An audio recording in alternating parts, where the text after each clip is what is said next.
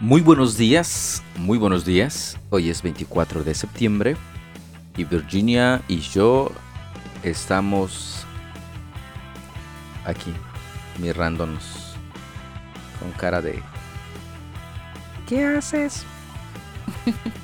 ¿O no, Virginia? ¿Qué te pasó, Virginia? No me puedo poblar. Ahí está. Ayer te podías. Sí, pero no sé por qué hoy no puedo. Ay, ay, hija. Ya ves, por no descansar. Ay, ay, ¿Quién te manda a mover la... ¿Cómo se llama esa cosa? la carriolita de la ropa. La carrolita de la ropa, dímelo. Nadie, pero es que estaba lloviendo muy fuerte. Yo te dije, ¿qué prefieres? ¿Que volvamos a secar la ropa? ¿O que No me puedo doblar. no te puedas doblar? Ya, ya, es que estaba incómodo. ah, bueno, ahí está. Aquí usted es testigo de que Virginia no se está cuidando. Claro que sí. No es cierto, Virginia. Este, pues ya estamos listos para la lectura bíblica. Ahora sí hay cafecito aquí Ay, huele bien rico. a un lado, ya ves. No sé si Café artesanal por goteo. No lo veo. Es aquí atrás. Aquí, Ah, con aquí a un razón. la- ladito. ¿Qué tal si lo tumbo sobre los Cama. aparatos electrónicos y, Va a ser berrinche. y haría berrinches por dos días? Ándale. Eh, ¿Qué vamos a leer hoy, Vixi? Segunda de Samuel 20. Segunda de Corintios 13. Ezequiel 27 y Salmo 75 y 76. Perfecto. Esa es la lectura del día de hoy, viernes 24 de septiembre. Un viernes nubladón, con el sol bien fuerte, Lluvioso. lluvioso, con el sol bien fuerte, nubladón, ventoso, caluroso, fresco, con el sol bien fuerte, nublado, lluvioso y ahorita Nublado. más o menos nublado. Así es el clima en Cozumel. este, pues, ¿qué más le podemos hacer? Salgo y de repente llueve. Ah, entonces no. Me siento y el solazo. Y así están jugando con mis sentimientos. Estos, este, estos climas. Pues vamos a, vamos a iniciar, Virginia, este, la lectura del día de hoy. Usted ya tiene ya las lecturas, si está preparado, ya tiene su cafecito, su, su bebida, cualquier bebida que usted tenga ahí este, preparado, pues adelante. Y este, cafecito listo, Virginia. Sí, comenzamos. Comenzamos.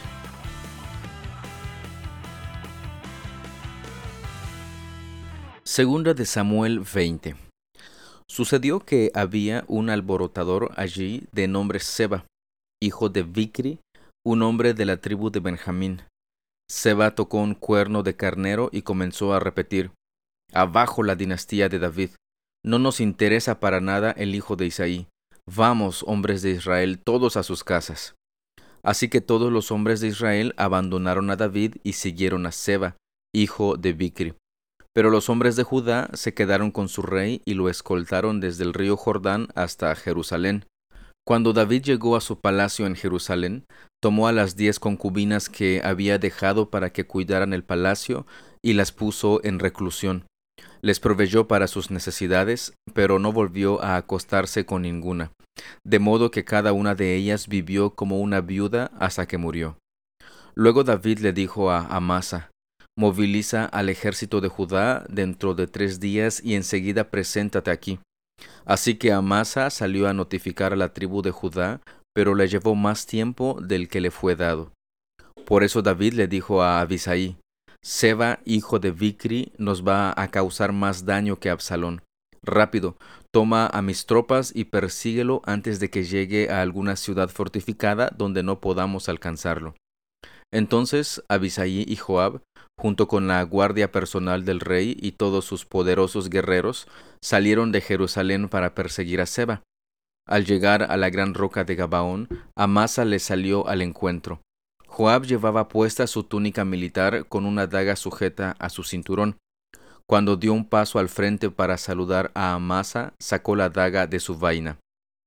¿Cómo estás, primo mío?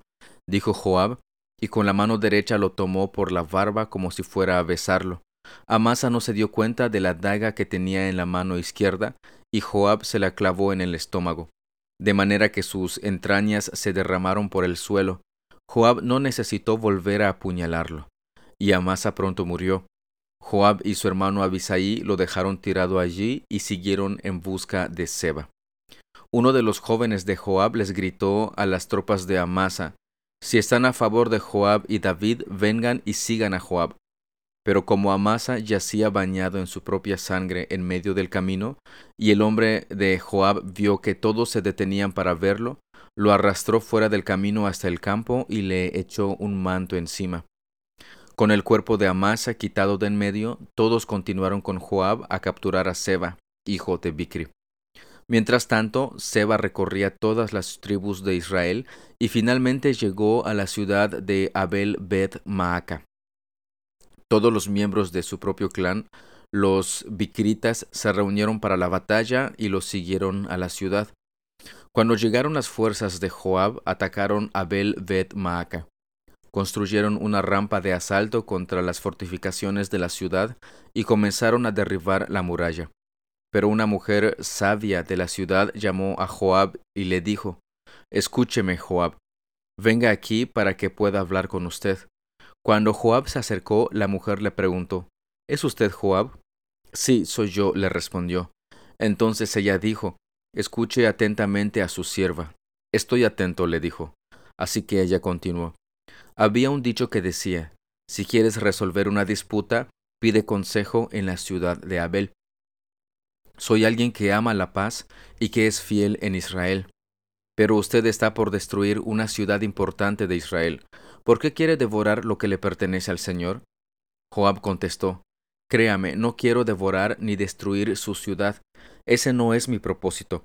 Lo único que quiero es capturar a un hombre llamado Seba, hijo de Bicri, de la zona montañosa de Efraín, quien se rebeló contra el rey David.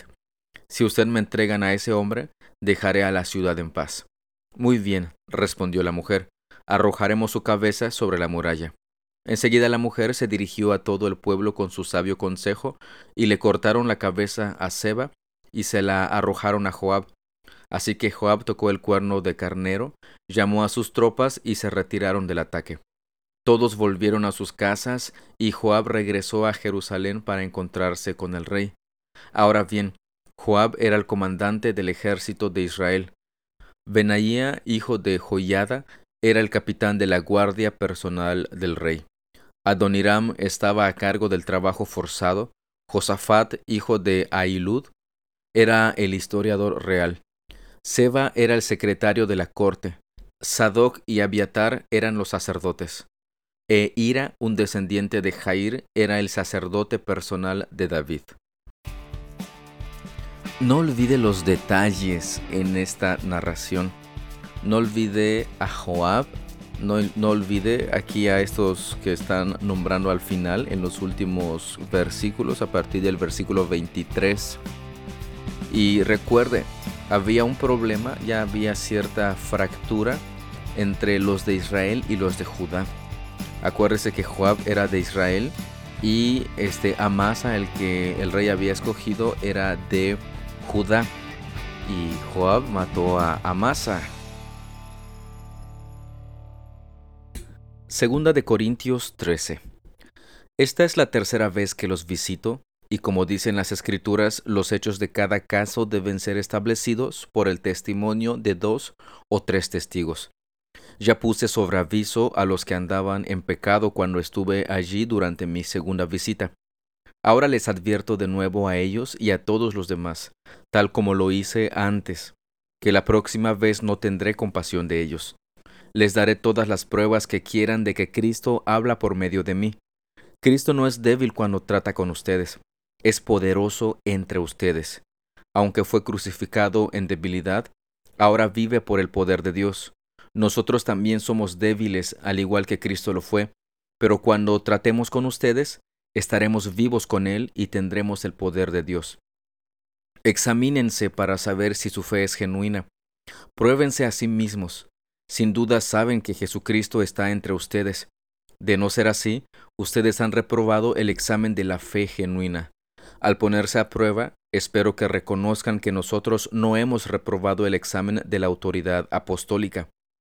Pedimos a Dios en oración que ustedes no hagan lo malo al rechazar nuestra corrección. Espero que no sea necesario demostrar nuestra autoridad cuando lleguemos. Hagan lo correcto antes de nuestra llegada, aun si eso hace que parezca que no hemos desarrollado nuestra autoridad, pues no podemos oponernos a la verdad, más bien siempre debemos defender la verdad. Nos alegramos de parecer débiles si esto ayuda a mostrar que ustedes en realidad son fuertes. Nuestra oración es que lleguen a ser maduros. Les escribo todo esto antes de ir a verlos, con la esperanza de no tener que tratarlos con severidad cuando finalmente llegue. Pues mi deseo es usar la autoridad que el Señor me ha dado para fortalecerlos, no para destruirlos. Amados hermanos, termino mi carta con estas últimas palabras. Estén alegres, crezcan hasta alcanzar la madurez, anímense unos a otros, vivan en paz y armonía. Entonces el Dios de amor y paz estará con ustedes. Salúdense unos a otros con un beso santo. Todo el pueblo de Dios que está aquí les envía sus saludos. Que la gracia del Señor Jesucristo, el amor de Dios y la comunión del Espíritu Santo sean con todos ustedes. Ciertamente el apóstol Pablo le está escribiendo a los hermanos en Corinto para este, pues animarlos, exhortarlos y darles ciertas advertencias sobre el pecado que ellos estaban cometiendo. No todos, algunos. Pero me llama mucho la atención lo que dice el verso 5 cuando dice examínense para saber si su fe es genuina. Creo que sería un buen ejercicio para cada uno de nosotros saber si nuestra fe es genuina, porque podríamos estar sinceramente equivocados o sinceramente engañados respecto a nuestra fe. Continúa diciendo, pruébense a sí mismos, sin duda saben que Jesucristo está entre ustedes, de no ser así, ustedes han reprobado el examen de la fe genuina. Fíjense lo interesante, Jesucristo entre nosotros. Eso es lo básico, fundamental para saber si nuestra fe es genuina o no. Este es bien interesante este examen, vamos a llamarle de esta manera, que podemos hacernos para saber si de verdad este, nuestra fe es genuina o solamente repetimos algo por simplemente repetirlo o porque estamos acostumbrados o porque no se nos enseñó nada, etcétera, etcétera. ¿Tiene preguntas? ¿Tiene dudas?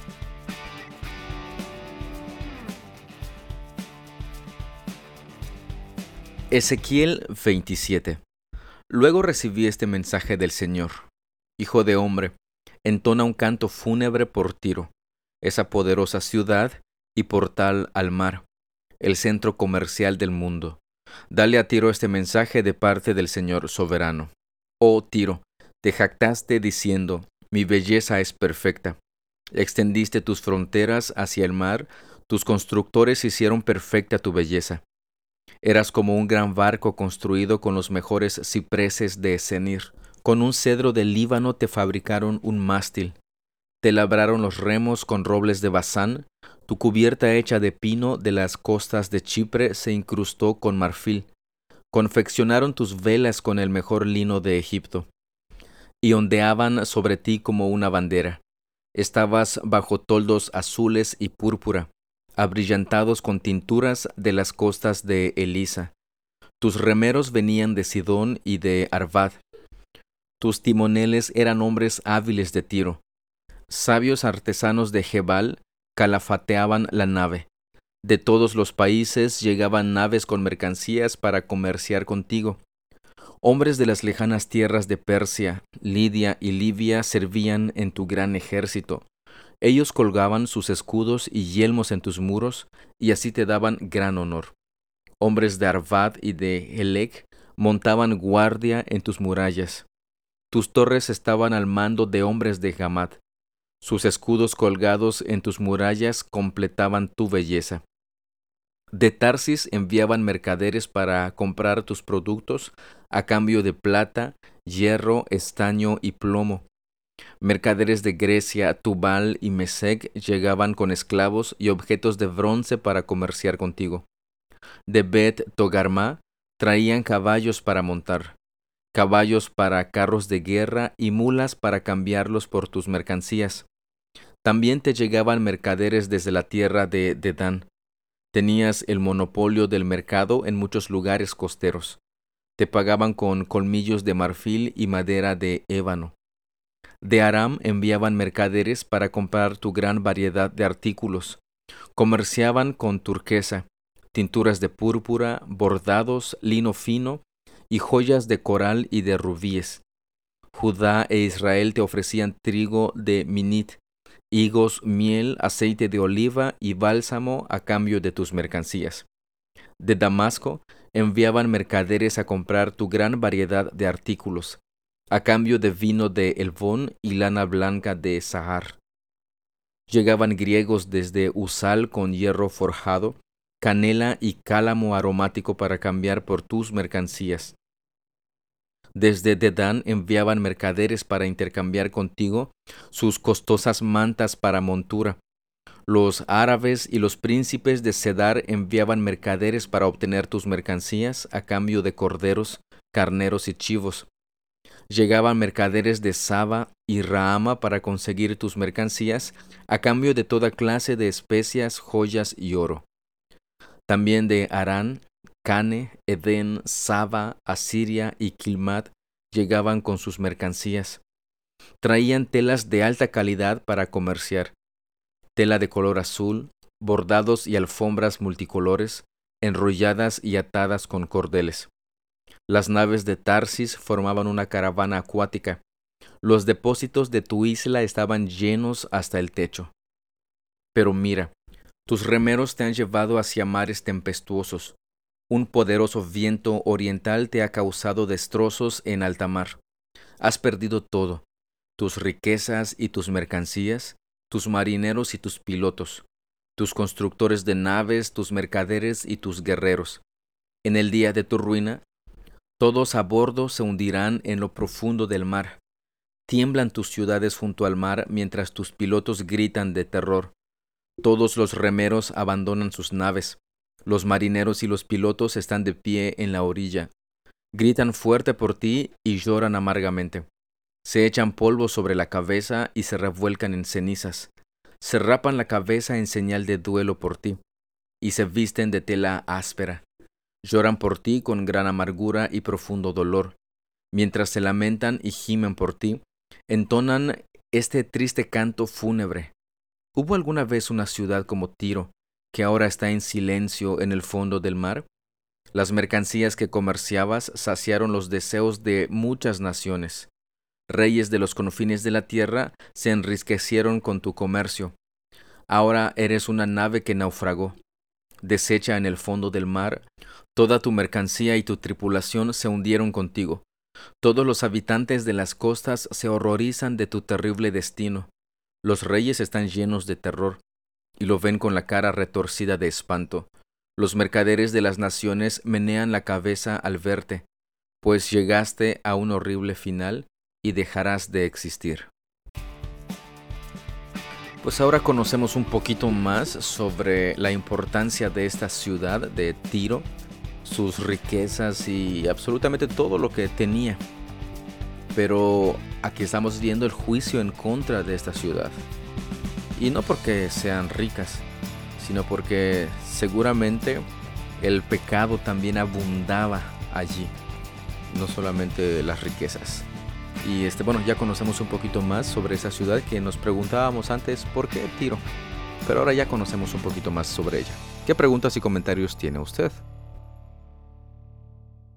Salmo 75 Te damos gracias, oh Dios, te damos gracias porque estás cerca. Por todas partes la gente habla de tus hechos maravillosos. Dios dice, En el momento que tengo pensado, haré justicia contra los perversos. Cuando la tierra tiembla y sus habitantes viven en caos, yo soy quien mantiene firme sus cimientos. Al orgulloso le advertí, deja de jactarte. Al perverso le dije, no levantes tus puños.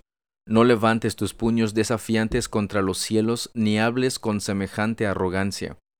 Pues nadie en la tierra, del oriente ni del occidente, ni siquiera del desierto, debería alzar un puño desafiante. Dios es el único que juzga. Él decide quién se levantará y quién caerá, pues el Señor sostiene una copa en la mano llena de vino espumoso mezclado con especias. Él derrama el vino en señal de juicio, y todos los malvados lo beberán hasta la última gota. En cuanto a mí, siempre proclamaré lo que Dios ha hecho. Cantaré alabanzas al Dios de Jacob, pues Dios dice, quebraré la fuerza de los malvados, pero aumentaré el poder de los justos. Salmo 76 Dios recibe honra en Judá. Su nombre es grande en Israel. Jerusalén es el lugar donde habita. El monte Sión es su hogar. Allí quebró las flechas encendidas del enemigo, los escudos, las espadas y las armas de guerra. Tú eres glorioso y superas en majestad a las montañas eternas. Nuestros enemigos más audaces fueron saqueados y yacen ante nosotros en el sueño de la muerte. No hay guerrero que pueda levantarse contra nosotros. A la ráfaga de tu aliento, oh Dios de Jacob, sus caballos y carros de guerra quedan inmóviles. Con razón eres tan temido. ¿Quién puede quedar en pie ante ti cuando estalla tu ira? Desde el cielo sentenciaste a tus enemigos, la tierra tembló y permaneció en silencio delante de ti. Te levantas para juzgar a los que hacen lo malo, oh Dios, y para rescatar a los oprimidos de la tierra. La rebeldía del ser humano solo resalta tu gloria, porque tú la usas como un arma. Haz votos al Señor tu Dios y cúmplelos, que todos les lleven tributo al temible. Él quiebra el orgullo de los príncipes y los reyes de la tierra le temen. Dos salmos de no David, en este caso aquí nos dice que es un salmo de Asaf y en el primero que leímos, el Salmo 75, vemos que este Asaf en este caso le da gracias a Dios porque está cerca y pues la gente también habla de sus hechos maravillosos. Y posteriormente empieza a describir lo los hechos maravillosos de, de Dios y también cierta advertencia a los perversos que pues levantan el puño en señal de desafío contra el cielo. Y bueno, pues lo que les espera precisamente a estas personas. En el versículo 9 y 10 dice, en cuanto a mí, mientras estos levantan los puños, siempre proclamaré lo que Dios ha hecho, cantaré alabanzas al Dios de Jacob. Este, para proclamar lo que Él ha hecho, pues tenemos que saber qué es lo que Él ha hecho. Si no lo sabemos, ¿qué es lo que vamos a proclamar? ¿Y qué es, le estamos alabando? ¿Y por qué? Por la razón de alabarle, ¿cuál, es, este, ¿cuál sería? Es importante conocer lo que él ha hecho, su obra, lo que es el Evangelio, lo que significa, etcétera, etcétera. Ya en el, en el siguiente salmo, que es el salmo este, 76, de igual manera, eh, empieza, describe también lo que el Señor ha hecho donde él habita, este, lo que ha hecho a favor de, su pueblo. Verso 4, lo glorioso que es, lo majestuoso que es, y pues que ni un enemigo puede este, ponerse al tú por tú contra él, pues porque él es nuestro Dios, es poderoso, poderosísimo, diría también una, una, este, en una porción en la palabra de nuestro Dios. Verso 11. Haz votos al Señor tu Dios y cúmplelos. Aquí hay varias preguntas. Por ejemplo, ¿qué votos nos piden que hagamos? Porque está diciendo que hagamos votos. No es que hice un voto y tengo que cumplirlo. Bueno, sí lo tienes que cumplir. Pero ese voto que hiciste va de acuerdo a la voluntad de Dios o como Jefte, que hizo un voto que contravenía todo lo que Dios estaba esté diciendo ah, en, su, en sus leyes, en sus mandamientos. Pero si hemos hecho promesas, votos, más nos vale cumplir, porque Él quiebra el orgullo de los príncipes y los reyes de la tierra le temen. ¿Cuánto más nosotros?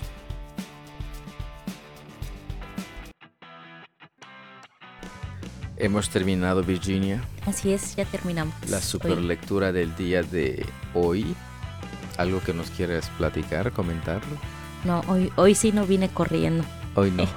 Hoy te levantaste desde temprano. Bueno, no, desde hace ratito. Desde hace rato para llegar. Cuando estábamos en Ezequiel te levantaste ahí. Ándale. Le atinaste justo cuando terminamos. Virginia. No, no es cierto.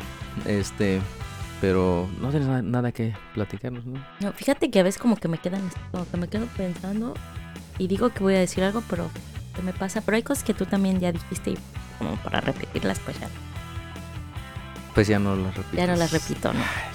En tus comentarios. Ah, sí, bueno, solo que nos faltan 98 días. No tiene nada que ver con la lectura, pero Bueno, sí tiene que ver el tiempo, pero no con lo que leímos. no con lo que leímos, exacto. 98 días y cumplimos un año, Virginia. Así es. Y terminamos. Fíjese, fíjese, un añito. Con sube y bajas.